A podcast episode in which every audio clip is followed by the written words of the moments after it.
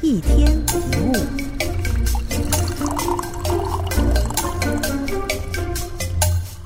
为什么别人总是不了解我、误解我？为什么明明这样说，别人却那样想，曲解我的意思？我才不是这样的人，为什么他们都不懂我？以上这些情况其实很正常，因为人的头顶上没有开天窗，我们远比自己想象的难以解读。比如说，我因为身体不舒服，脸色不好，可是别人不了解，以为我不高兴、不耐烦，故意给臭脸。这个时候误解就产生了，别人看到的我只是表面，我不只只有一种面相，即使在一天当中也是呈现各种变化的。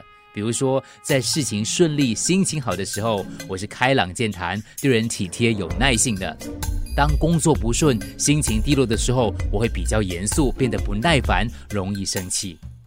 再来，我在不同的场合跟对象面前，也会展现出不同的样貌。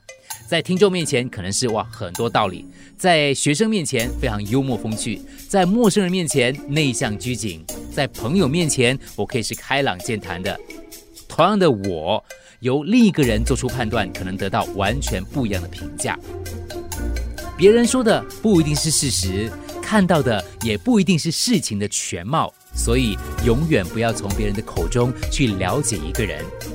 说一则很好笑的故事。阳台上有个女人想把前一天这个晾的衣服收回来，可是她不知道这衣服到底干了没有，因为她刚洗完手，手上沾了水，她就没有办法用手去试探衣服是不是干了嘛。于是她就用脸去蹭这个衣服。这个时候，楼下有个男人看到了这一幕，这个男人瞬间愣住了，因为他看到楼上这个女子在用鼻子闻一条男士的内裤，而那天晚上。楼下这个男人就把这个事情告诉了自己的老婆。哎，我跟你讲哦，楼上有个女人变态的，她专门喜欢哦秀她老公的内裤嘞。今天下午刚好给我看到了。我们太容易就对别人下定论了。同样道理，不要把别人随口说的话重重的放在心上。